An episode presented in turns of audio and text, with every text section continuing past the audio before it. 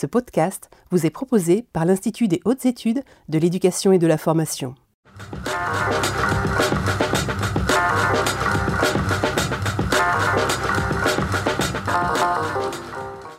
Madame, Monsieur, bonjour, je suis très heureux de vous retrouver ici dans l'amphithéâtre de l'IH2EF e pour ce dernier numéro de l'année de notre émission Au aujourd'hui consacré à l'utilisation des réseaux sociaux par les cadres de l'enseignement supérieur ou de l'enseignement scolaire. Alors plusieurs questions vont être abordées au cours de l'heure qui va venir.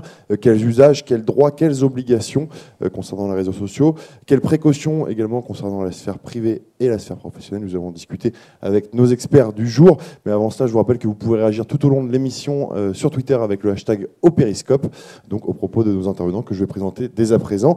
À ma gauche, dans un premier temps, Pierre Van Devec, vous êtes inspecteur général de l'éducation, du sport et de la recherche. Merci d'être avec nous aujourd'hui.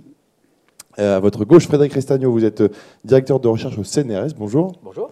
Raphaël Mata Duvignon, un visage bien connu des, habitués de l'émission, puisque vous, vous, animez habituellement la capsule juriste. juriste pardon, vous êtes maître de conférence en droit public à l'Université de Versailles-Saint-Quentin. Bonjour. Bonjour. Et à votre gauche, Michel-Jean Labrousse, vous êtes donc principal de collège dans l'Académie de Reims. Bonjour également. Bonjour à vous.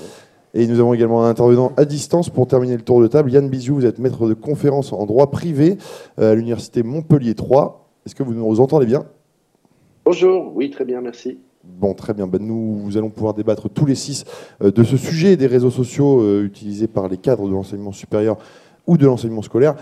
On va peut-être d'abord euh, préciser le contexte avec vous, Pierre Van de. Euh, aujourd'hui, c'est un sujet vraiment prépondérant au sein de l'éducation nationale. Au sein de l'éducation nationale et de l'enseignement supérieur, effectivement, c'est une, une, vraie question. Alors évidemment, le premier enjeu, c'est de savoir de quel réseau social nous parlons, puisqu'il en existe une grande diversité.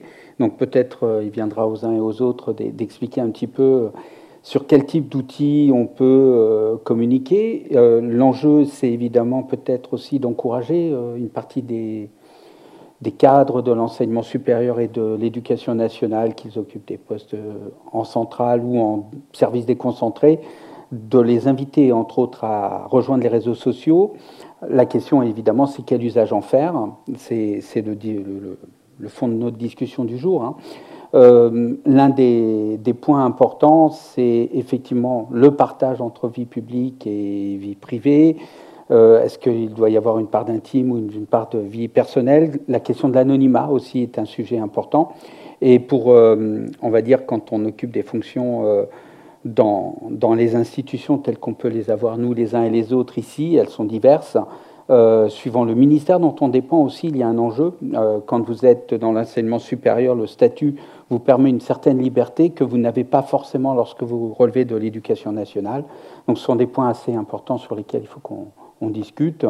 Euh, à titre très personnel, hein, je, je, suis un utilisateur de réseaux sociaux. J'utilise entre autres Twitter de, très longue date, avec deux vies, celle d'avant qui était celle de l'enseignement supérieur, avec une certaine liberté d'expression et aujourd'hui, peut-être avec un petit peu plus de réserve, euh, peut-être avec une vision un petit peu aussi de, loyauté par rapport à l'institution, un usage différent.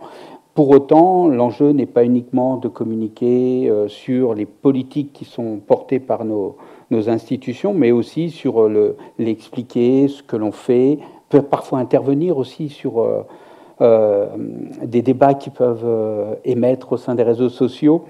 Euh, de manière à, on va dire, euh, apaiser un petit peu les discussions par rapport à des, informations qui seraient diffusées à tort et de pouvoir un peu corriger le tir. Et puis parfois d'amener quelques, aspects, on va dire, un petit peu plus euh, professionnels, experts sur certains sujets, de manière à éclairer un petit peu le, public, puisque c'est aussi le rôle des, services publics d'apporter aux citoyens euh, qui suivent ces réseaux sociaux de, pouvoir un petit peu bénéficier d'informations. Et puis derrière, il y a un autre aspect, euh, on en parlera également, d'utilité des réseaux sociaux, qui n'est pas uniquement un outil descendant de communication, mais aussi de, partage d'informations, et d'être là aussi pour capter de l'information soi-même, parfois d'en avoir un bénéfice euh, pour sa propre ses propres missions, son propre travail. Donc voilà l'essentiel un petit peu des, des choses que l'on peut discuter aujourd'hui. Alors justement, on va débattre. Frédéric Restagno, vous êtes directeur de recherche au CNRS. Euh, aujourd'hui, pourquoi utiliser les réseaux sociaux? Alors je ne peux pas répondre sur la généralité de, des, utilisateurs potentiels. Je peux dire pourquoi moi je l'utilise. Moi, je pense que c'est un excellent outil de veille de ce qui se passe dans la communauté enseignement supérieur et recherche, qui est ma communauté de base. Ça permet aussi d'avoir de la veille sur des communautés un peu connexes, par exemple l'éducation nationale, se tenir au courant des politiques publiques d'éducation. Ça, c'est un, outil.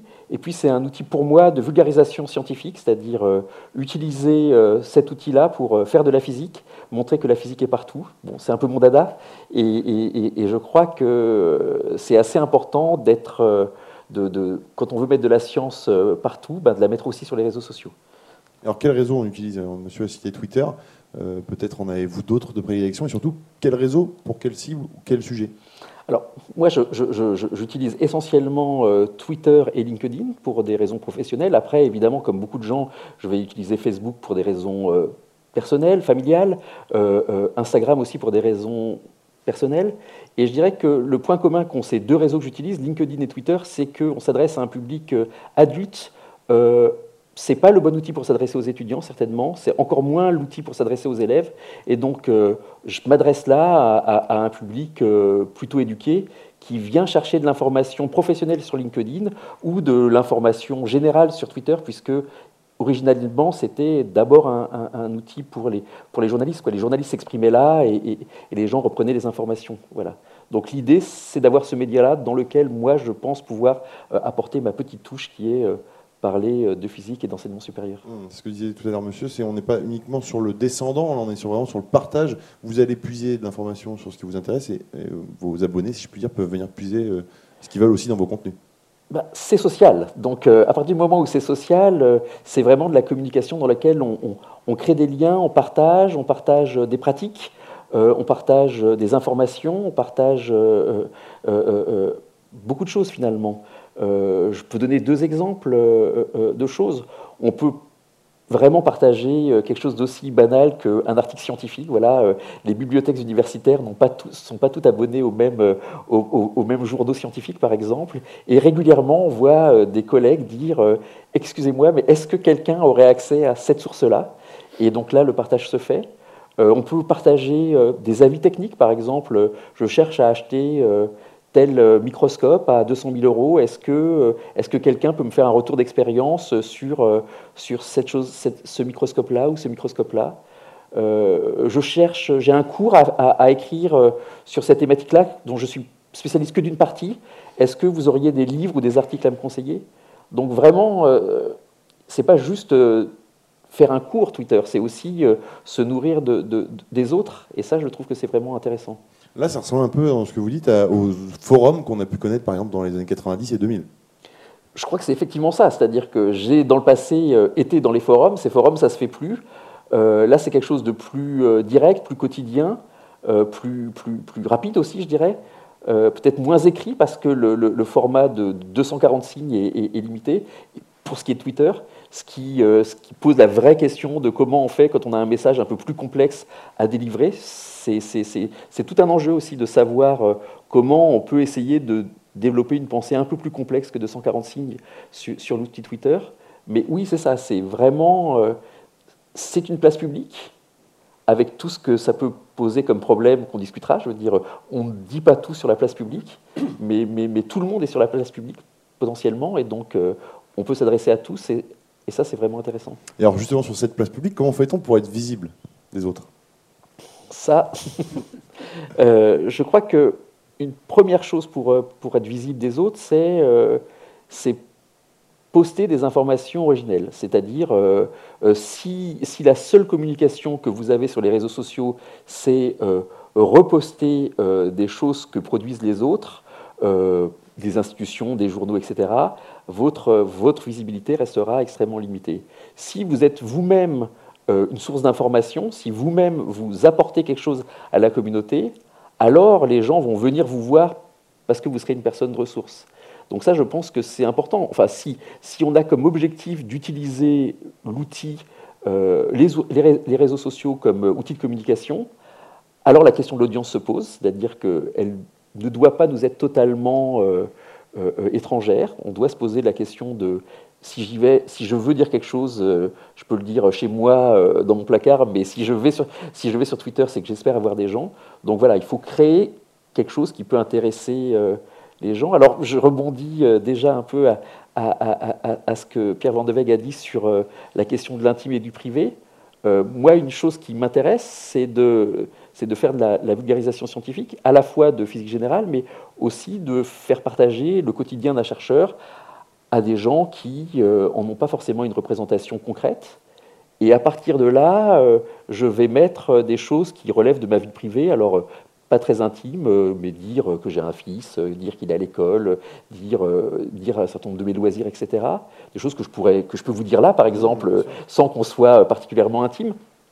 Mais je pense que ce partage-là d'une partie du privé, ça permet de désacraliser la position du chercheur, dont on peut avoir peur, et, moi, une des choses que j'espère, c'est que à l'issue, euh, quand les gens commencent à me suivre un petit peu, au bout d'un moment, ils se disent ah mais ces gens-là ne euh, sont pas si différents de nous.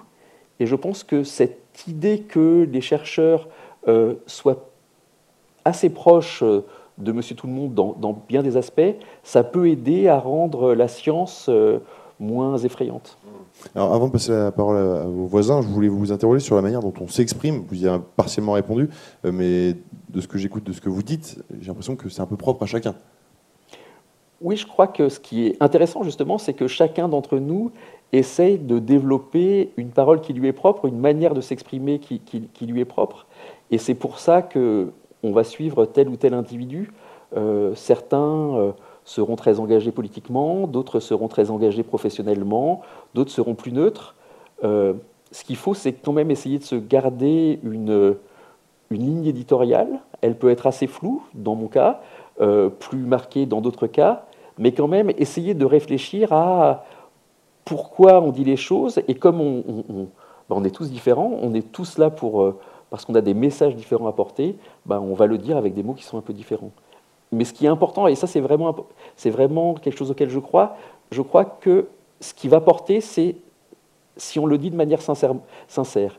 Et en particulier pour des cadres hein, de l'éducation nationale, euh, ou même des chercheurs, hein, euh, si, on se contente d'avoir une parole qui est une parole purement institutionnelle, qui est la parole qu'on aurait dans une réunion de salle des professeurs, par exemple, ou une réunion parents-professeurs, alors le risque que cette parole ne diffuse pas beaucoup est assez fort.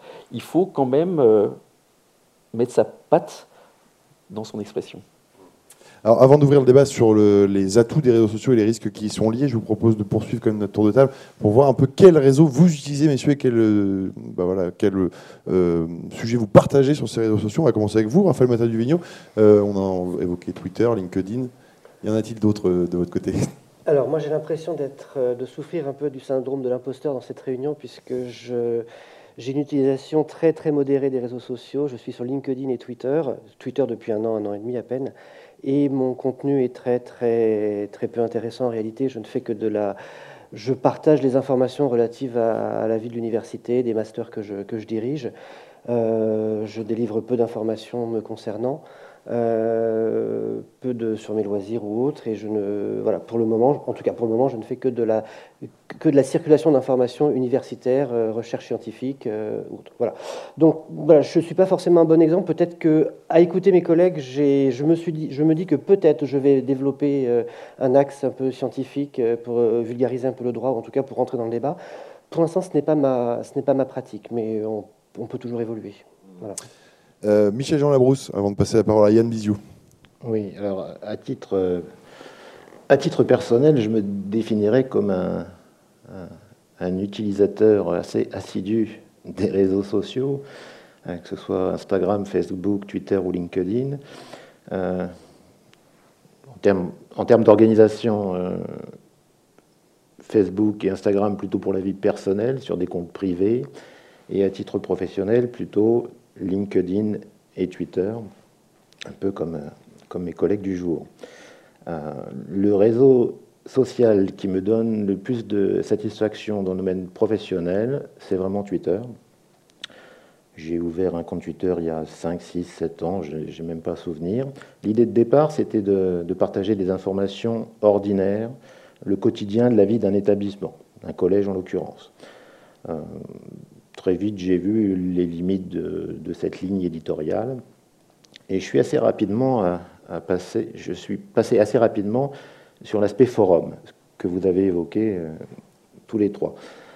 Je trouve que Twitter, quand on l'utilise bien, quand on est dans le partage d'expériences, quand on est dans le partage d'expérimentation, quand on argumente, quand on propose des choses originales, c'est vraiment une plateforme d'échange professionnel qui est très riche. Alors cet avis est sans doute pas partagé par l'ensemble de mes collègues. Mais moi, je fais beaucoup de rencontres professionnelles sur Twitter euh, à partir d'une publication euh, sur un sujet innovant. Euh, il m'arrive aussi de, publier sur des, événements locaux hein, pour mettre en valeur finalement le territoire dans lequel je travaille. Je ne sais pas si c'est un sujet qu'on abordera par la suite, mais euh, je m'autorise sans doute moins de liberté en tant que représentant de l'État sur le territoire, chef d'établissement, que mes collègues de l'enseignement supérieur. On l'abordera, ce sujet de la posture, justement. Euh, et pour terminer un peu cette partie introductive sur le contexte, alors même si on a débordé déjà un petit peu sur les témoignages, euh, Yann Bizou, vous qui êtes à distance avec nous, vous êtes maître de conférence en droit privé à l'Université de Montpellier 3. Euh, quel est le regard de, la recherche, justement, sur ce sujet des réseaux sociaux? Alors, bah, déjà, ce qu'on voit très clairement là, dans les interventions des uns et des autres, c'est professionnellement, on parle tous de Twitter. alors, moi, j'ai commencé, Frédéric Restagno évoquait les forums commencer sur les forums, Second Life, je ne sais pas s'il y a encore des gens qui savent ce que ça existait, euh, etc. Euh, puis, euh, puis Facebook, tout ce que vous voulez. Puis un jour, j'ai découvert Twitter. Peut-être juste vous donner l'anecdote pourquoi je suis sur Twitter. Euh, ça faisait trois semaines que ma présidente d'université, j'étais vice-président de l'université, ça faisait trois semaines que ma présidente essayait désespérément de joindre une députée. Elle, elle écrivait au secrétariat, elle écrivait à l'Assemblée nationale, impossible de la joindre pendant trois semaines. Et euh, elle se plaint, je lui dis, mais attends, on va essayer, je prends mon téléphone, je cherche la députée sur Twitter, je lui fais un petit DM, comme on dit, un message privé, et vraiment, deux minutes après, j'ai une réponse. Je suis en séance euh, en ce moment. Rendez-vous mardi à telle heure. Euh, et ça y est, la présidente avait son rendez-vous. Et, ce que disait Frédéric tout à l'heure, euh, d'un point de vue professionnel, Twitter, c'est d'abord un moyen d'échange, un moyen de contact et, un moyen de, pouvoir entrer en relation avec tous qu'en tant qu'institution, euh, tous les acteurs avec qui on, est, on a besoin d'interagir, euh, les journalistes, les politiques. Euh, et, ça, c'est la, force de ce, de ce réseau. Hein. LinkedIn, moi, je m'en suis retiré parce que c'est assez épuisant. Alors, je suis sur des sujets, moi, très polémiques et j'ai un ton très polémique. Donc, en plus, euh, je me retrouvais avec des demandes de consultation à longueur de journée et, et j'aurais fait plus que ça. Et c'est peut-être une chose que vous n'avez pas mentionnée et j'en terminerai avec ça. C'est que par contre, il faut être clair, les réseaux sociaux, ça prend du temps. Ça prend beaucoup de temps. C'est très long. Donc, euh, quand on veut porter une parole institutionnelle, il faut bien réfléchir à qui on veut s'adresser. Euh, les jeunes, c'est TikTok, c'est Facebook. Euh, les journalistes, les institutions, euh, les décideurs, c'est Twitter, mastodonte très très marginalement maintenant, hein. et LinkedIn, c'est beaucoup plus statique, c'est beaucoup moins dynamique comme communication que, ne peut l'être Twitter. Voilà. Yann Bizou, vous évoquez justement la question du temps dans votre propos. Ce que je retiens, c'est est-ce qu'il ne faut pas cibler justement un seul réseau social et bien se concentrer dessus? Si, si, et, avec une deuxième cible, Frédéric et, Pierre l'ont très bien dit tout à l'heure, euh, il y a trois, enfin moi je, dis toujours, il y, a, trois règles à respecter. Hein. Euh, la première règle, il faut une ligne éditoriale. C'est-à-dire que, et, Frédéric, tu l'as très bien dit, euh, il faut apporter quelque chose. Donc, il faut choisir de quoi on va parler. Vous allez parler de votre projet d'établissement, vous allez parler d'une action que vous avez, et vous allez suivre l'événement pendant un certain laps de temps. Deuxième règle, il faut un flux. Donc, vous pouvez pas poster une fois tous les six mois. Euh, personne ne vous suivra. Il faut poster quotidiennement ou, au moins deux, trois fois dans la semaine. Donc, et, et poster euh, dès que vous êtes sur un sujet un peu technique, ça veut dire que vous avez 240 caractères, mais vous avez un travail phénoménal à faire avant. Pour euh, collecter l'information, choisir la façon, c'est tout le travail de vulgarisation que, que, fait, que fait Frédéric de façon remarquable, c'est choisir l'information, comment vous allez la présenter, comment vous allez la faire passer. Euh, et puis la troisième règle, hein, donc une ligne éditoriale, un, un flux, et puis du premium, c'est-à-dire apporter une connaissance que les autres n'ont pas. Et là, par contre, je trouve que pour les chefs d'établissement, pour les acteurs de l'éducation, euh, on peut, choisir une cible microscopique. Enfin, ouais. moi, mon dada, c'est les stupes. Euh, c'est vraiment quelque chose de très, très pointu. Mais en fait, sur un truc très pointu, dans les réseaux sociaux, vous trouverez une communauté. Je sais pas, vous avez un jardin partagé euh, où vous changez la cour de l'école pour avoir euh, des, des, nouvelles relations et vous regardez sur semaine, plusieurs mois, comment les enfants évoluent à travers un nouvel environnement. Et vous allez trouver plein de gens qui vont être passionnés et vous allez créer euh, comme ça une communauté qui va s'intéresser à votre projet. Et puis, euh, ponctuellement, vous pouvez, leur dire, mais je fais ça, mais on fait ça aussi, ou on est intéressé par ça aussi, ou allez lire ça. Euh, et donc, vous pouvez comme ça, après, à partir de votre ligne éditoriale, faire découvrir et avoir un partage sur d'autres sujets. Pierre Vandevec, ça veut dire quoi? Ça, veut dire qu'il faut prévoir dans, l'agenda des cadres de l'enseignement supérieur ou de l'enseignement scolaire des temps dédiés aux réseaux sociaux pour planifier, travailler, anticiper, programmer non, je ne pense pas qu'on puisse programmer, enfin en tout cas prévoir dans un agenda euh, du temps. En général, c'est du temps qu'on prend sur nos temps libres, entre guillemets. Euh, on essaye de l'organiser dans des moments creux, d'autant plus que quand on doit faire une communication qui doit porter sur un réseau social comme Twitter, on ne le fait pas à n'importe quelle heure. Il y a des études qui ont démontré qu'il y a des créneaux où les gens sont présents sur le réseau social et des moments où les gens ne sont pas. Donc si vous envoyez un tweet à 14h30 ou 15h, euh, vous espérez toucher une communauté qui, elle, est déjà au travail, à mon avis, vous allez faire chou blanc. Donc, il va falloir viser. Donc, souvent, c'est en dehors de votre temps de travail. Et puis, ça reste, même si c'est dans l'objectif d'une communication institutionnelle que vous voulez mettre en place, ça reste quand même un temps supplémentaire que vous devez consacrer. Même si votre discours est d'essayer de porter quelque chose par rapport à votre, votre profession et, et votre fonction de ce fait. Pour autant, voilà, il faut. Non, on ne peut pas l'inscrire dans un agenda clairement. Et puis, il y a des moments, il faut qu'il y garder un peu de spontanéité. C'est-à-dire qu'il y a des moments où on a envie. On a envie de communiquer quelque chose, de faire passer un message. Alors évidemment, il y a encore l'histoire du créneau, mais vous ne pouvez pas, entre guillemets, programmer il faut se garder ce petit côté un peu naturel des choses. Hein. C'est assez important parce que justement, sinon, si c'est trop travaillé, vous sortez du cadre du fameux forum que vous évoquiez.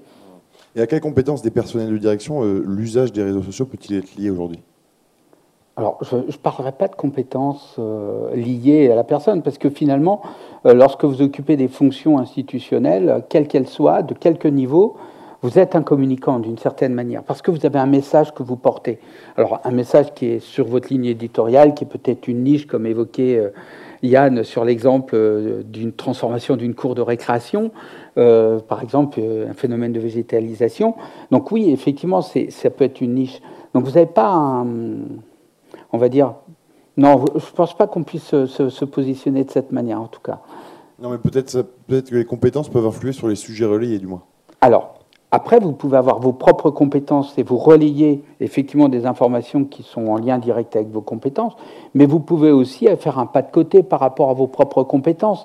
Vous pouvez très bien effectivement être responsable d'un établissement, euh, porter une équipe pédagogique, avoir un projet d'établissement, vous communiquez dessus, mais peut-être que votre appétence, elle est ailleurs. Peut-être que vous êtes plus passionné, par exemple, par une question de cuisine, et que vous créez finalement un lien social autour de cette thématique.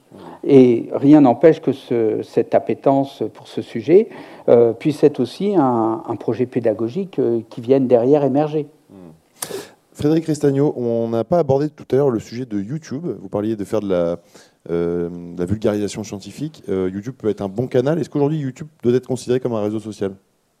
Ah, ça c'est une question à laquelle je n'ai pas vraiment réfléchi. C'est certain que un, YouTube est un excellent outil pour partager, euh, des vidéos, de la vulgarisation. Je fais ça de temps en temps. C'est pas, ça demande des compétences autres, hein, je veux dire, c'est, mais que, que, des, que des collègues euh, ont, développé, donc c'est tout à fait possible.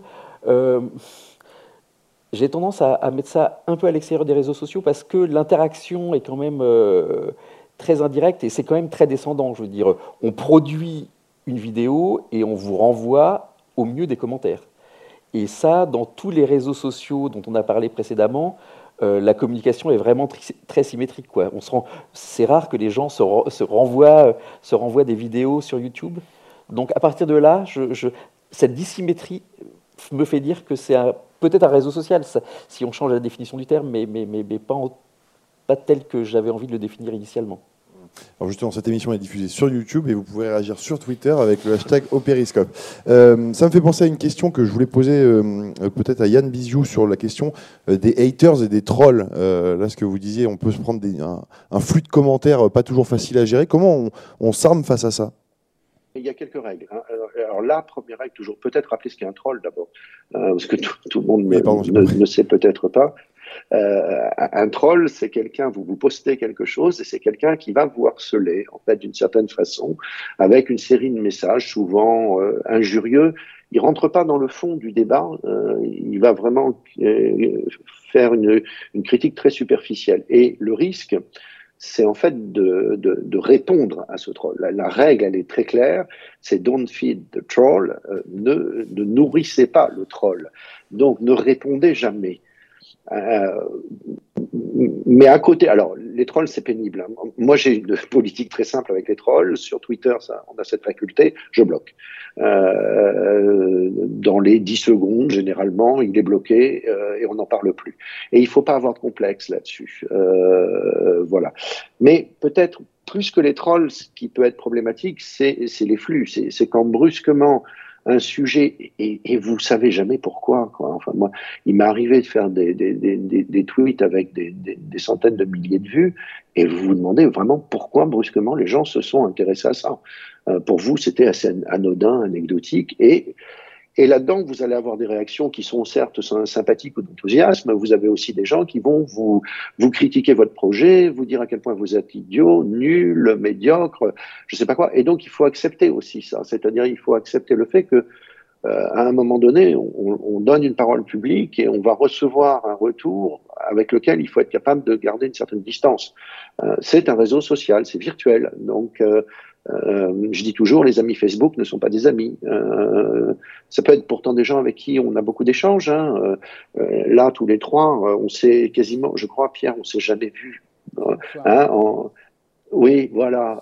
mais par contre, on a beaucoup échangé et professionnellement et autres. Donc, on, on, peut nouer une relation très très intéressante à travers les réseaux sociaux mais c'est pas la même chose. Et, et, donc il faut garder cette distance toujours. Et quand on prend des, des, des, des commentaires qui sont pas très amènes, ah, il faut, euh, voilà, il, faut. Et moi, le conseil que je donne toujours, c'est dès que ça devient un petit peu polémique ou autre, laissez du temps. Mmh. C'est-à-dire que le principe des réseaux, c'est l'instantanéité. Et là, il faut se contrôler. Et il faut surtout pas répondre. Et il faut donner du temps au temps attendre deux heures, attendre six heures, attendre une journée avant de réagir. Et déjà ça, ça permet d'apaiser euh, le, les, tensions qui ont pu être suscitées par le débat. C'est un peu comme dans la vraie vie, au final, on réagit pas trop à chaud, c'est pas forcément euh, la meilleure des, solutions. Exactement. Raphaël Mata-Duvignon, justement, sur cette question euh, des trolls, des haters, des commentaires qui peuvent être parfois insultants, peut-on tout dire sur les réseaux sociaux d'un point de vue législatif et juridique? Alors, peut-on tout dire? Euh, Oui et non. C'est une réponse qui, va faire avancer le, débat. Euh, la première chose à dire, c'est que euh, grâce et par les réseaux sociaux, on, peut décupler des principes et des libertés que l'on détient depuis un certain nombre d'années, la liberté d'expression, la liberté d'opinion, la liberté de communiquer aussi. Ses opinions. Euh, c'est prévu, c'est protégé par la Déclaration des droits de l'homme et des citoyens, par la Constitution. Donc, en réalité, dans un premier temps, les réseaux sociaux, Internet, de manière générale, les réseaux sociaux nous permettent d'exploiter et d'utiliser euh, de manière décuplée et renforcée ces libertés. Donc, effectivement, dans un premier temps, on peut tout dire. Cependant, euh, comme dans la vraie vie, comme dans la presse, comme pour les journalistes, comme pour euh, le cinéma, la télévision, euh, la radio, euh, nous sommes tous soumis au respect de la loi pénale. Donc de toute façon, il est évident qu'à partir du moment où nous, tenons des propos qui sont des incitations à la haine raciale, qui sont du négationnisme, du révisionnisme, de l'incitation au suicide, de tout ce que l'on des insultes, de la diffamation, euh, injure publique, ça tombe sous le coup de la loi pénale. Donc que l'on soit simple citoyen lambda ou chef d'établissement ou universitaire, on, est soumis au, même régime. Ça, c'était le deuxième temps. Le troisième temps, c'est que, en tant qu'agent public, nous sommes tous soumis à un certain nombre d'obligations déontologiques et d'obligations professionnelles. Euh, sans faire un cours de droit de la fonction publique, on est tous soumis à des, principes, obligations de réserve, la loyauté, euh, et j'en oublie évidemment, mais euh, discrétion professionnelle, secret professionnel. Donc nous sommes aussi, par les réseaux sociaux, tenus par ces, par ces principes. Là où il va y avoir une distinction, ce sont les personnels qui relèvent de l'enseignement scolaire et les personnels qui relèvent de l'enseignement supérieur. Pour faire vite, les personnels de l'enseignement supérieur, en tout cas, quand je dis le personnel, les enseignants, les enseignants-chercheurs euh, bénéficient d'un principe constitutionnel qui est le principe d'indépendance, euh, qui a été reconnu par le Conseil constitutionnel, et surtout cette, fameuse liberté académique qui nous permet de nous exprimer, euh, j'ai envie de dire, librement sur nos sujets de spécialité, nos domaines de compétences, parce que justement, la parole libre permet de faire avancer la recherche. Cependant, il ne faut pas non plus se méprendre. Euh, nos collègues, certains euh, invoquent beaucoup la liberté académique, euh, sauf qu'en réalité, nous sommes tous soumis aussi au même régime de liberté d'expression. J'ai envie de dire que les élus, les personnels politiques, les journalistes, les syndicalistes, eux ont une liberté de parole beaucoup plus libre que nous, simples enseignants-chercheurs. À côté, vous avez les personnels de l'enseignement scolaire qui, eux, sont soumis à un régime un petit peu plus restreint en matière de liberté d'expression, puisqu'ils ils sont insérés dans une hiérarchie beaucoup plus forte. Et dans ce cas-là, eux, alors on y reviendra peut-être plus tard, mais euh, les obligations de réserve, l'obligation de loyauté, eux, sont beaucoup plus, euh, beaucoup plus importantes. Alors, on va parler avec vous, Michel Jean Labrousse, dans quelques instants. Euh, je vais juste poursuivre sur ce sujet de peut-on tout dire. Est-ce que euh, la personne qui possède un compte sur lequel est, posté un commentaire euh, euh, injurieux pouvant être pénalement irrépressible, doit-elle modérer absolument ce, commentaire? Est-ce qu'elle peut être inquiétée si elle ne modère pas le contenu qui est déposé sur son propre compte? Alors, je vais botter en touche parce que, je, en vous disant très clairement que je ne suis pas spécialiste du droit du numérique, maintenant, ce que je peux essayer de. La manière dont je peux raisonner est la suivante. La jurisprudence qu'elle soit judiciaire ou administrative, a par exemple euh, condamné des personnes qui likaient des euh, propos euh, injurieux, des incitations à la haine raciale, parce que le juge va estimer que le fait de liker de, ou de repartager... C'est une marque de soutien. Une marque de soutien, une marque de complicité. Donc, on peut imaginer que le si quelqu'un poste quelque chose d'injurieux sur, mon, sur mon mur et que je ne fais rien, on pourrait, je dis bien on pourrait, là je, suis, je, veux rester prudent, on pourrait imaginer que l'abstention correspond à une sorte de complicité ou d'adhésion. Hmm. Mais je parle sous le contrôle de, éventuellement de mon collègue euh, euh, pénaliste qui pourrait éventuellement euh, abonder. Hmm. Justement, on va peut-être l'interroger. Yann Bizou, si vous vouliez réagir à cette question ben, il y a deux choses. Alors, je ne réagirai pas en juriste, mais en utilisateur de réseau. Euh, euh, il m'arrive, moi, ben voilà, alors en plus, je vous dis, je suis très polémiste, j'exploite à fond notre, notre, notre indépendance et, notre autonomie, qui, vous avez le raison, n'est pas la même que celle des journalistes, il faut, on est, et des politiques, on est un cran en dessous. Euh, et, moi, il m'arrive d'avoir, pas plus tard qu'il y a 48 heures, euh, quelqu'un qui, euh, bon, je vais critiquer, euh, je sais plus quoi, et, et quelqu'un abonde dans mon sens, mais avec une série d'injures adressé à la personne euh, dont je critiquais les propos sur Twitter. Et là, la première chose que j'ai fait, c'est de répondre en me disant, je suis désolé, mais sur mon fil, moi, je supporte pas les injures. Je suis, vous pouvez critiquer, je le fais, mais pas les injures. Donc, je, pense qu'il y a aussi, si vous voulez, un travail pédagogique à faire.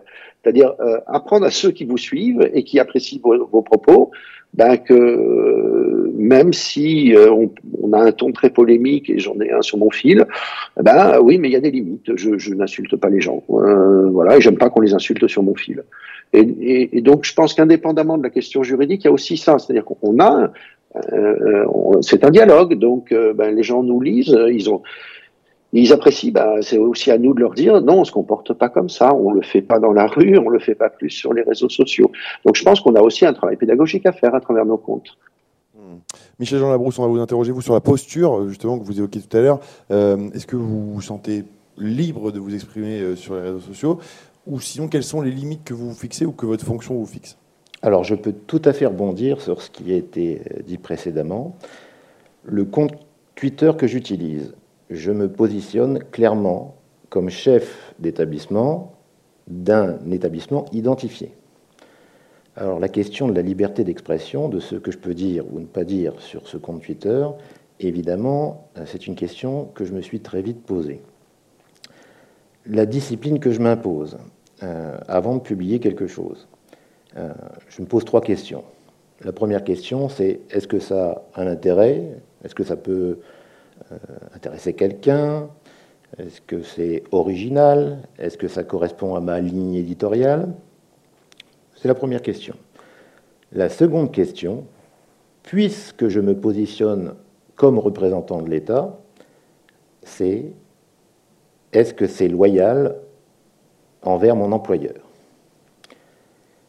En effet, j'imagine mal un chef d'établissement non, anonyme, pas anonymé, enfin pas anonyme, j'imagine même un chef d'établissement euh, critiquer une personnalité politique en place, critiquer une réforme publiquement, euh, alors que le lendemain matin, dans son établissement, il va devoir euh, défendre cette réforme et la faire appliquer. Donc ça, c'est la, la première question, l'intérêt. La deuxième question, la loyauté. Hein, on ne doit pas mordre dans les statuts de la fonction publique, on ne doit pas mordre la, main qui nous nourrit finalement. Euh, et la troisième question que je me pose, c'est justement, est-ce que ça peut déclencher euh, une polémique, des propos haineux, euh, des réactions disproportionnées? Si à l'une de ces questions je réponds non, je m'abstiens, je ne publie rien. Euh, voilà comment je fonctionne et euh, depuis 5-6 ans, utilisateur de Twitter, je n'ai jamais eu de difficulté euh, à gérer mon compte en, me, en respectant ce cadre-là. J'imagine que c'est pareil pour la presse par exemple? Eh bien, c'est la réflexion que je me suis faite en, en, préparant l'émission. Finalement, je me comporte sur les réseaux sociaux comme, si, comme je me comporte avec un journaliste qui, qui, qui me poserait les questions. Donc si vous deviez ressortir euh, des points de vigilance particuliers sur votre usage des réseaux sociaux, ce seraient lesquels?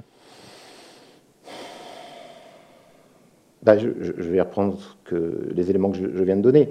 Euh, il ne faut pas que, ce que je publie soit interprétable comme étant une remise en cause de l'institution scolaire. Pardon.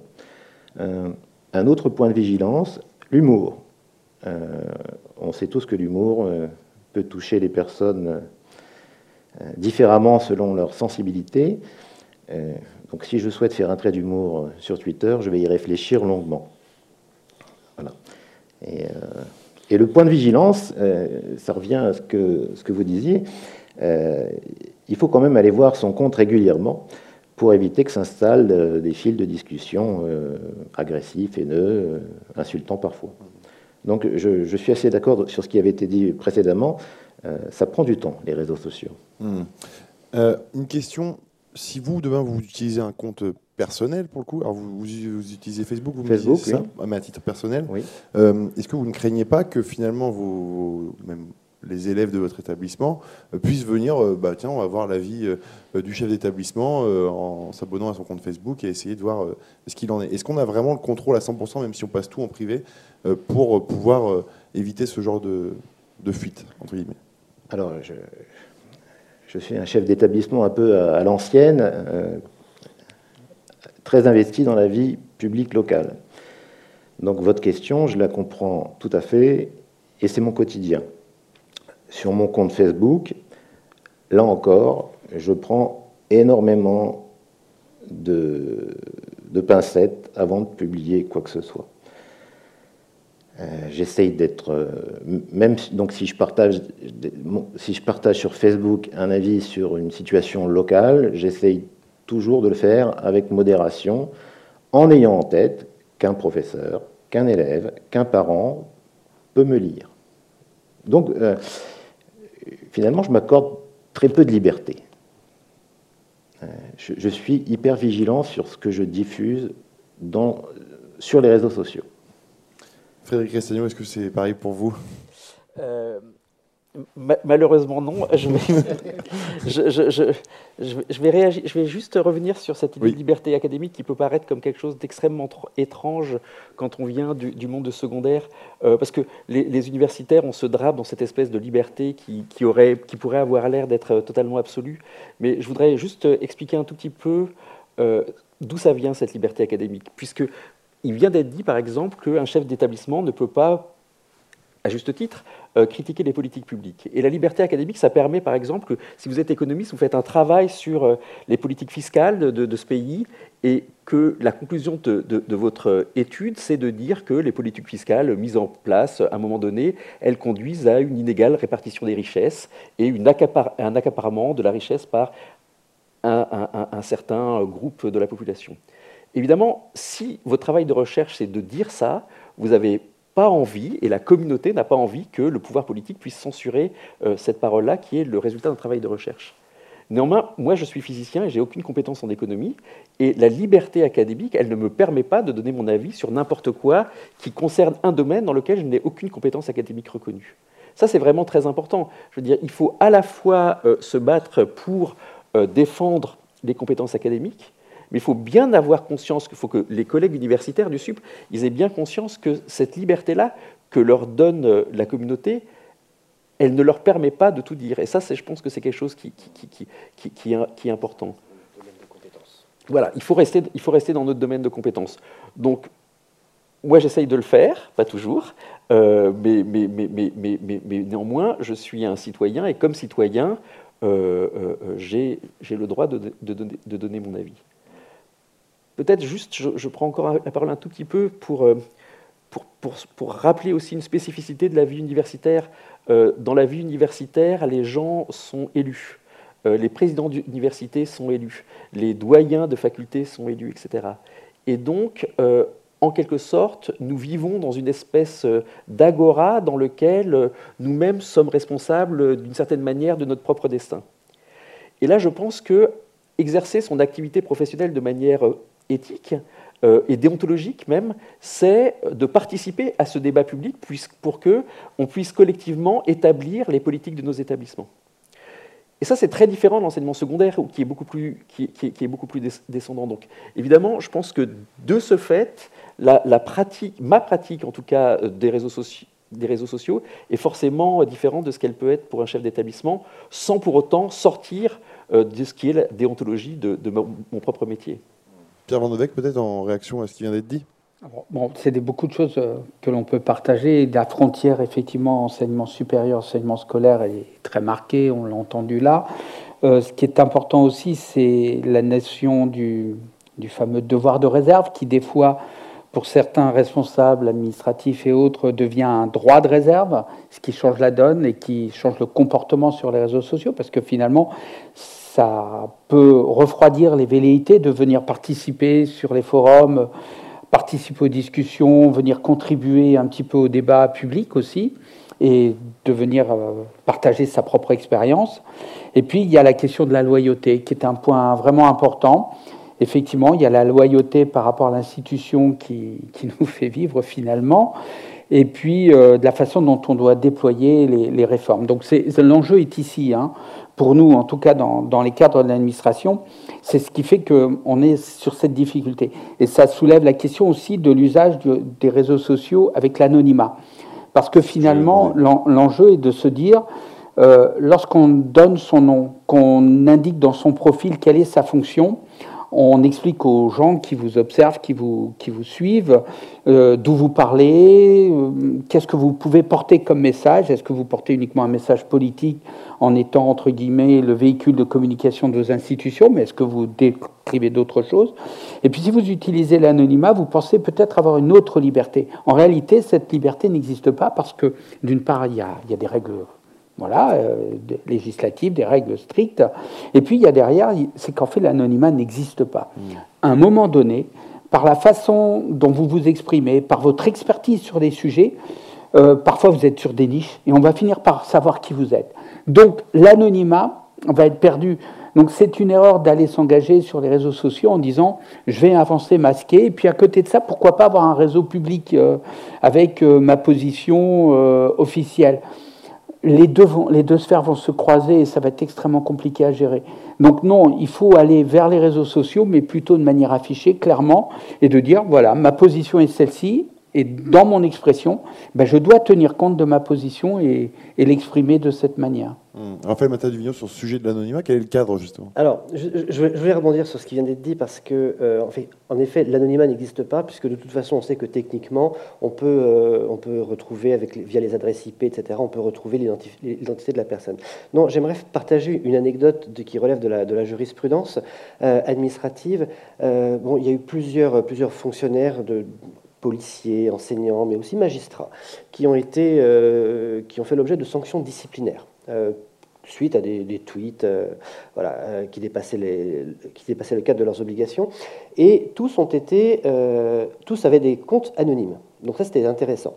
Et puis, il y a notamment un magistrat, donc il y a, plusieurs années, hein, qui, a, qui, a, contesté cette, cette sanction en disant, mais mon compte était anonyme, on ne peut pas savoir que c'était moi. Donc on ne peut pas m'identifier en tant que magistrat, représentant de l'État, etc. Le juge a répondu très clairement. Il a dit, premièrement, certes, vous êtes anonyme, mais on vous a, retrouvé. Donc, on sait qui vous êtes. Et deuxièmement, euh, puisque vous avez fait l'objet d'une sanction pour des propos que vous ne niez pas, ben, l'anonymat n'existe pas. Donc, même si on a un compte anonyme, on, on il faut savoir que, quoi qu'il arrive, si vous tenez des propos qui méritent d'être sanctionnés, on ira vous retrouver. Parce que, en plus, les, hébergeurs, les fournisseurs d'accès Internet, pardon, ont l'obligation, en cas de, crime ou délit, hein, évidemment, ont l'obligation de, sur, sur, sur demande de la justice, de, fournir les, les, informations, nom, adresse, etc. Donc, voilà, in fine, il n'y a pas d'anonymat.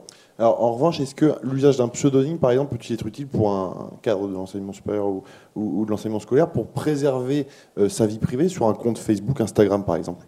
Est-ce que ça, c'est... Ça, c'est possible. Je veux dire, il n'y a, pas de... a pas a priori, il n'y a pas de... Utiliser pardon, un pseudonyme ne pose pas de difficulté. Par contre, il faut savoir que, quoi, même si, en utilisant le pseudonyme, vous dépassez le cadre de la, de la loi, rebelote. Voilà. Peut-être prendre le nom d'un collègue qu'on n'aime pas. Exactement, ça c'est possible. utiliser un pseudonyme n'est pas non plus euh, interdit. Donc, euh, hmm. Frédéric Essayo Oui, je voulais juste euh, faire, dire aux gens de faire attention à une chose aussi. Il y a une chose qui est très tendante, très tentante quand on intervient sur les réseaux sociaux, c'est de dire mes, mes, propos n'engagent que moi, je n'engage pas mon institution, etc.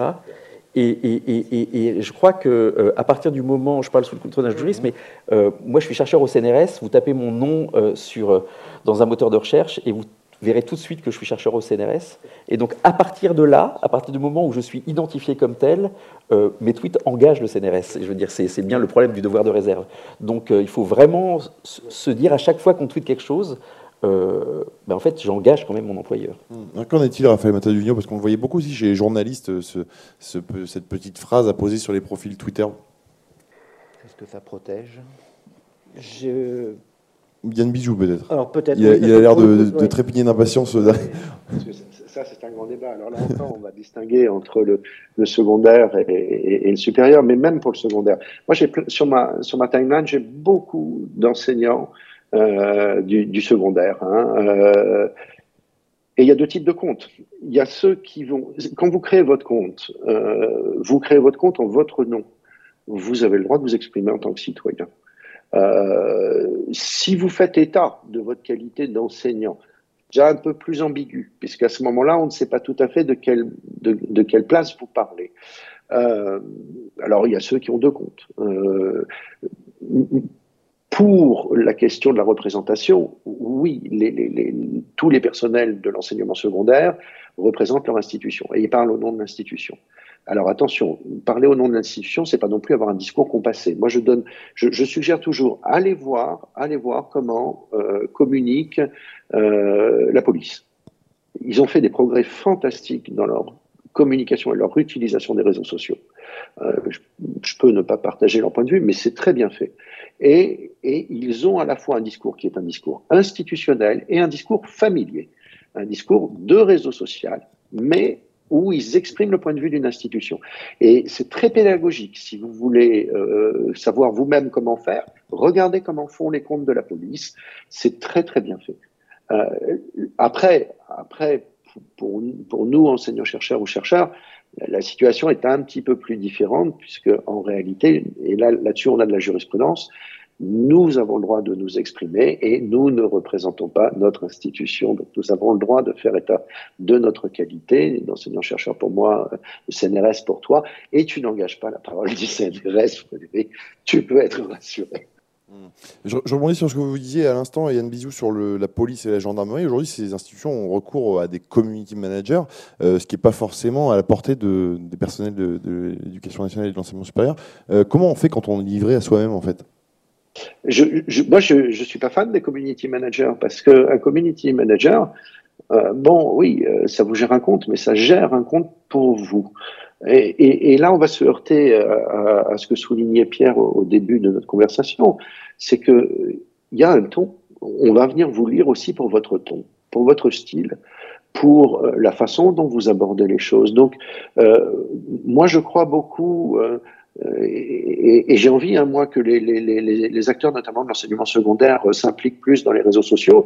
J'ai envie de dire, prenez un sujet qui vous plaît. Il avait raison de parler de cuisine, euh, ou, ou, je sais pas, moi, vous trouvez que votre euh, votre lycée est beau ou votre collège, il y a un truc qui est chouette. Partez de là partez de là et puis vous allez apprendre. Vous allez apprendre à, à, à, vous exprimer sur les réseaux sociaux, à faire la photo, à poster la photo à telle heure du jour ou de la nuit ou je ne sais pas quoi. Enfin, et, et, petit à petit, votre compte il va vivre. Alors au début, vous aurez 15 abonnés hein, comme moi. Euh, et puis, ben, un jour, euh, tiens, vous allez poster un truc qui pour vous est anodin et puis en fait, ça va intéresser des gens.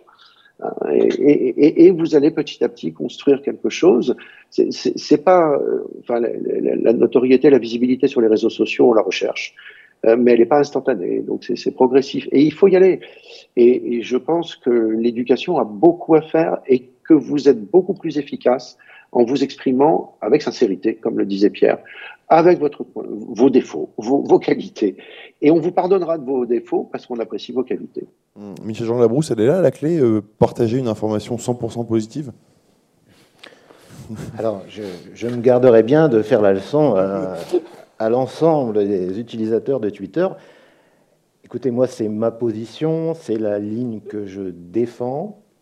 Euh, alors, vous avez lu dans mes pensées parce que j'étais en train de me dire qu'une des motivations euh, pour les cadres de l'éducation nationale, mais aussi pour tous les personnels de l'éducation nationale, une des motivations à utiliser les réseaux sociaux, euh, c'est peut-être d'allumer des contre-feux. Nous sommes une institution qui est quand même régulièrement attaquée, diffamée, critiquée, qui aime bien châtie bien, me direz-vous, sur les réseaux sociaux. Et euh, il est difficile parfois de résister à l'envie de rétablir certaines vérités. Euh, il est difficile de résister à l'envie de faire la promotion d'une institution que, à titre personnel, je, chéris et donc que je défends becs et ongles. L'éducation nationale, c'est un système, il n'est pas parfait, mais quand on y est depuis 25 ans, on a la conviction, puisqu'on y reste, que c'est une belle institution. Donc on a envie de la défendre sur les réseaux sociaux, on a envie de, faire la promotion des jolies choses, des choses qui fonctionnent dans l'éducation nationale sur les réseaux sociaux. Euh, alors, je suis peut-être le candidat de, l'Assemblée, hein, mais, aujourd'hui, moi, c'est vraiment ma, ligne directrice, euh, défendre l'institution scolaire, en faire la promotion. Voilà. Je, reviens à cette idée de loyauté. La loyauté doit, loyauté, c'est aussi défendre euh, son équipe. Mmh. Bon, nous arrivons déjà à la fin de cette heure de débat. C'est passé extrêmement vite. Pierre Vandevec, peut-être euh, une synthèse de, de, cette heure et peut-être un message. Est-ce qu'aujourd'hui, le but, c'est que l'ensemble des personnels s'emparent des réseaux sociaux ou plutôt qu'ils en fassent tous un usage raisonné? Je pense qu'il faut lever la crainte de l'usage des réseaux sociaux. On a une image parfois un peu négative des réseaux sociaux parce qu'il y a le pire aussi sur les réseaux sociaux, euh, avec des conséquences qui sont parfois très lourdes. Hein. On parle de, du harcèlement scolaire, etc. Et les réseaux sociaux, malheureusement, y contribuent. Mais ce n'est pas que ça, les réseaux sociaux. Et c'est là où les institutions et les cadres des institutions ont tout intérêt à être présents. C'est justement faire la démonstration par leur activité, par leur action, leur façon de, de diffuser finalement de l'information que les réseaux sociaux, c'est autre chose. On retrouve finalement sur les réseaux sociaux des polémiques qu'on a pu connaître à une époque avec les jeux vidéo. C'est-à-dire qu'un public qui est extrêmement craintif, on pourrait même remonter beaucoup plus loin, pourrait aller à, l'arrivée de l'imprimerie avec Gutenberg, où c'était le diable. Et finalement, bah aujourd'hui, heureusement qu'il y a eu Gutenberg. Hein, et donc, il y a eu les jeux vidéo avec toutes les critiques derrière, et aujourd'hui on parle des réseaux sociaux, il y a les volets négatifs, mais il y a tout ce qui est positif des réseaux sociaux. Ce qu'on disait, le partage de l'information, le débat, parfois houleux, mais débat quand même. Euh, finalement, une liberté de ton aussi, avec une certaine forme de, voilà, de partage, on va dire réellement.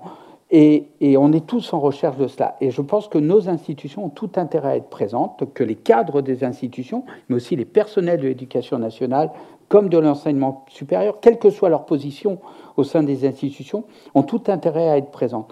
À la fois pour faire savoir, pour diffuser de l'information, pour participer à ces débats, pas être absent finalement. Parce que si vous n'êtes pas sur les réseaux sociaux, vous ne participez pas au débat et vous laissez les autres des fois prendre votre place. Et donc vous devez être là. Et puis pour les, cadres, parce qu'ils peuvent avoir cette résistance euh, en disant finalement laissons les politiques s'exprimer et puis nous on reste bien à l'abri parce que de toute façon on est là pour mettre en œuvre les politiques. Pourtant leur place doit être sur les réseaux sociaux et j'espère, mais on verra ce que ça donne. Mais, il y a une incitation euh, qui, est, qui est faite de manière un petit peu masquée aujourd'hui. Il y a un très bon document du Conseil d'État qui a été publié l'an dernier où, dans les conclusions, on dit aux institutionnels allez sur les réseaux sociaux, prenez votre place, participez au dialogue. Et finalement, moi, je ne peux qu'encourager. Et ce qu'on a entendu là aujourd'hui, ben, finalement, ce n'est que du positif. Et c'est de dire oui, allez sur les réseaux sociaux, n'ayez pas de crainte, construisez votre parcours. Effectivement, comme l'a dit euh, avec justesse Yann, ça prend du temps. Euh, il faut accepter d'être euh, tout petit, tout, un tout petit nombre de suiveurs, et progressivement, ça va croître. Et puis de trouver une ligne qui va plaire à un certain public, même si on reste dans une bulle, c'est pas très grave. Mais soyons présents, oui, il faut y aller. Très bien, merci beaucoup en tout cas à, vous cinq pour ce débat riche. On aurait pu tenir deux heures sans problème. Euh, pas de minute juriste aujourd'hui, Raphaël Mata-Duvigno étant avec nous en plateau, mais on aura le plaisir euh, de le retrouver peut-être la saison prochaine. En attendant, on va trouver euh, Sylvain Paul qui vous présente comme chaque numéro la minute Bibli avec le point ressources. Merci Marc-Antoine, merci messieurs. Bonjour à toutes et tous, merci d'être encore parmi nous pour la dernière de la saison. Je remercie les intervenants du jour pour les conseils qu'ils m'ont donnés pour le choix des ressources que je vous propose aujourd'hui. Vous trouverez bien entendu, comme chaque fois, ces références en détail sur la page du replay de cette émission consacrée à l'utilisation des réseaux sociaux par les cadres de l'éducation nationale et de l'enseignement supérieur. La première référence que je vous propose, c'est le guide du devoir de réserve et de la liberté d'expression des agents publics. Il a été question du devoir de réserve au cours de l'émission, et de la liberté d'expression, bien entendu. Dans ce guide, publié notamment sur le site du collectif euh, Nos services publics, vous trouverez toutes les informations en détail sur les obligations et droits d'expression des agents publics. La ressource suivante est à votre disposition sur le site éducation.gouv.fr et a été publiée suite à une réflexion menée par le Collège de déontologie de l'éducation nationale en juillet 2021. Il s'agit de déontologie et utilisation des réseaux sociaux numériques dans l'éducation nationale, avis numéro 2021-002 du 8 juillet 2021. Y sont posées les questions des nouvelles formes de communication via les réseaux sociaux, ainsi que celles, là aussi, de la question de l'équilibre entre le droit d'expression et le devoir de réserve ou de discrétion. Un incontournable sur ce sujet, c'est l'ouvrage d'Emmanuel Aubin paru en 2019 chez Gualino, la déontologie dans la fonction publique. Prévu pour les personnes qui préparent les concours, il est bien entendu recommandé à tous. Restons sur les aspects juridiques avec le numéro 9 de septembre 2022 de la collection IAJ, Informations administratives et juridiques, qui aborde en profondeur la question des réseaux sociaux et les obligations déontologiques. On pourra également consulter le rapport remis au ministre de l'Éducation nationale en octobre 2020 les usages pédagogiques du numérique au service de la réussite des élèves, qui est plus axé sur la période de la pandémie de mars à juin 2020. Sur le site Vie publique, on trouvera une réflexion et des données sur l'usage des réseaux sociaux, avec notamment le classement des réseaux sociaux les plus utilisés dans le monde, ainsi qu'un lien vers l'étude annuelle 2022 du Conseil d'État sur le sujet, et qui formule 17 propositions concrètes pour permettre, je cite, le rééquilibrage des forces en faveur des utilisateurs, armer la puissance publique dans son rôle de régulateur et également penser à demain. Dans le domaine de la recherche et de l'enseignement supérieur, on vous conseille la lecture d'un article publié en 2023 de Claire Placial, chercheuse, sur la page Langue de feu du portail Hypothèse. Ce billet s'intitule Twitter et la recherche, propos en vrac sur les heures et malheurs d'une chercheuse sur les réseaux sociaux. Elle y explique, suite à une provocation d'un troll, ce que nous, le nous étant les chercheurs qui tweetent, faisons là pourquoi nous y sommes, ce que nous faisons là, qu'est-ce que nous voulons y faire? Un autre article relatant de mauvaises expériences sur les réseaux sociaux, euh, publié sur le site de France Info. Enquête, troubles de l'apprentissage. Quand des enseignants se moquent sur les réseaux sociaux des élèves en difficulté, on constate la violence de certains de ces tweets qui s'attaquent à l'inclusion scolaire. D'autres articles méritent également d'être lus, parmi beaucoup d'autres bien sûr. Difficile d'être exhaustif sur un tel sujet. Dans Le Monde de février 2014, Sylvain Deville, chercheur, s'interrogeait sur le manque d'implication des chercheurs français sur les réseaux sociaux, et plus particulièrement sur Twitter, en comparaison avec leurs homologues anglophones. La situation a bien évolué depuis, comme vous avez pu l'entendre de la bouche de nos chercheurs invités. Monsieur Restagno m'a transmis euh, aussi un article paru dans une revue internationale à comité de lecture qui sera mis à votre disposition avec les références Malik et al., International Journal of Educational Technology in Higher Education. Cet article a été publié en, 2019 pardon, et est en anglais. Il constitue une revue de littérature sur l'usage de Twitter en contexte éducatif. Son titre, Use of Twitter Across Educational Settings, a Review of the Literature. Euh, dans cet article, je vous lis le résumé, we present findings from a review of 103 peer-reviewed scientific studies published over the last decade, from 2007 to 2017, that address the use of Twitter for educational purposes across formal and informal settings. Le sujet du numérique est une préoccupation du ministère de la Transformation publique. C'est un secteur d'avenir dans le privé comme dans le public. En moyenne, 500 opportunités sont ouvertes en permanence dans le domaine du numérique au sein de l'État. La direction interministérielle du numérique, la DINUM, à travers la mission Talent, ambitionne de développer ces métiers dans toutes les administrations. Voilà qui termine cette rubrique ressources et références. D'autres articles seront cités sur la page replay en complément pour ceux qui veulent aller un peu plus loin. Si vous avez des questions ou des remarques sur cette émission, ou sur le point ressources en particulier, n'hésitez pas à m'écrire sylvaine.paul.education.gouv.fr par courriel ou vous pouvez aussi nous contacter via le hashtag au Ben voilà, c'était la dernière chronique Bibli de cette année scolaire. J'aurai le plaisir de vous retrouver le deuxième mardi d'octobre de midi à 13h pour la diffusion de la première de la saison 2023-2024. En attendant, je vous adresse un immense merci pour votre intérêt et votre fidélité. Euh, je me permets de vous souhaiter d'excellentes vacances, celles auxquelles vous aspirez, qu'elles soient reposantes et vous permettent de reprendre en pleine forme. Je remercie également toutes les équipes qui m'ont accompagné au cours de cette saison, l'équipe audiovisuelle, l'équipe euh, site et communication et tous les invités qui ont participé à toutes les émissions de l'année. Marc-Antoine, chers invités, un grand merci à vous aussi et n'oubliez pas de vous déconnecter de temps en temps. Ou pas. Bon repos, bonnes vacances à venir et à très bientôt. Merci beaucoup Sylvaine pour cette dernière chronique de l'année. Euh, merci encore à nos cinq intervenants du jour sur cette thématique euh, très intéressante des réseaux sociaux. C'était la dernière émission au Périscope de cette saison. Euh, nous aurons le plaisir de vous retrouver à partir du mois d'octobre. Passez un bel été et à très bientôt.